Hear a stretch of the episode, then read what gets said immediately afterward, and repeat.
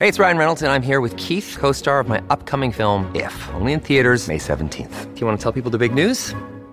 All right, I'll do it. Sign up now and you'll get unlimited for $15 a month in six months of Paramount Plus Essential Plan on us. Mintmobile.com slash switch. Upfront payment of $45 equivalent to $15 per month. Unlimited over 40 gigabytes per month. Face lower speeds. Videos at 480p. Active Mint customers by 531.24 get six months of Paramount Plus Essential Plan. Auto renews after six months. Offer ends May 31st, 2024. Separate Paramount Plus registration required. Terms and conditions apply if rated PG. A menos que los filósofos sean aclamados como reyes, o los reyes y príncipes se transformen en genuinos filósofos, jamás existirán reinos que ofrezcan al pueblo alivios de sus males. Lo anterior fue escrito por Platón en el siglo IV a.C. en su famoso tratado La República. A partir de entonces, muchos parece que intentaron adoptar el manto de reyes filósofos, desde el emperador romano Marco Aurelio, pasando por Catalina de Rusia, Pedro el Grande o Federico II de Prusia. Pero ninguno de ellos se acercó tanto a ese concepto platónico como cierto monarca que gobernó no en un país europeo o asiático, sino en nuestra América. Hablamos, desde luego, de don Pedro II en el Brasil del siglo XIX. Nuestro insólito universo.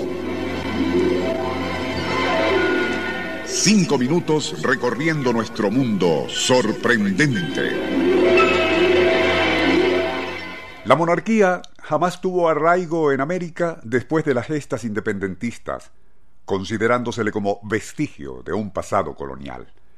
Pero, y aún actualmente en Brasil, hay quienes añoran a lo que fue una esclarecida monarquía la de don Pedro II, de Orleans y Braganza, quien heredó el manto imperial de su padre, obligado a abdicar en 1822, cuando un triunvirato asumió el poder que en 1840 fue devuelto a Pedro II.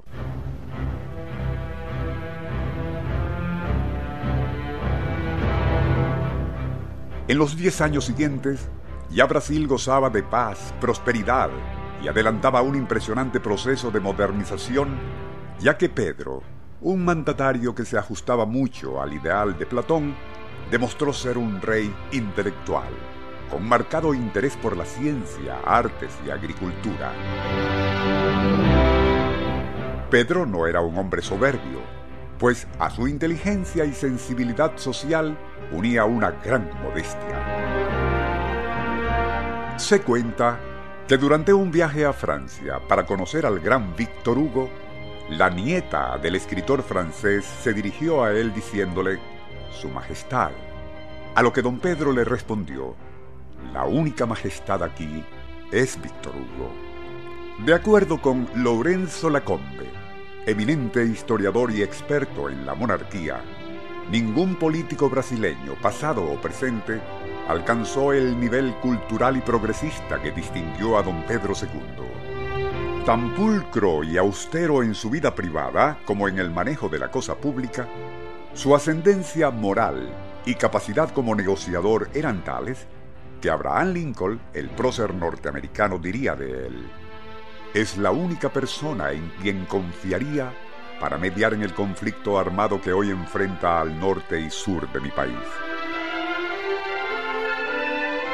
A pesar de su honradez y ecuanimidad, no pudo evitar que Brasil se viese envuelto en un desastroso conflicto bélico con Paraguay que duró hasta 1870.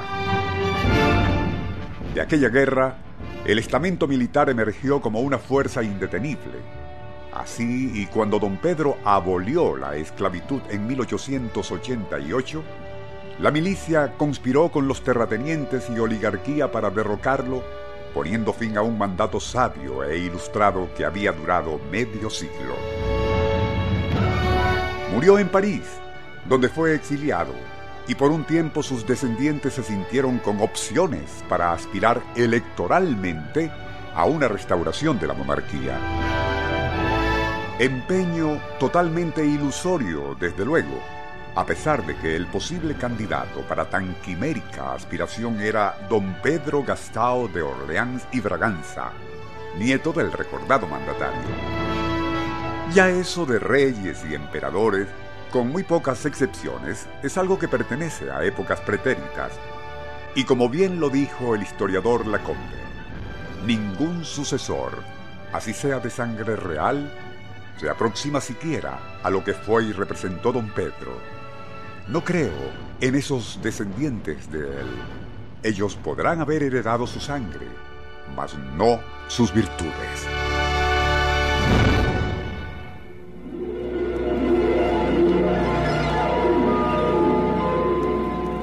Nuestro insólito universo. Email insólitouniverso.hotmail.com Autor y productor Rafael Silva. Apoyo técnico José Soruco y Francisco Enrique Mijares. Les narró Porfirio Torres.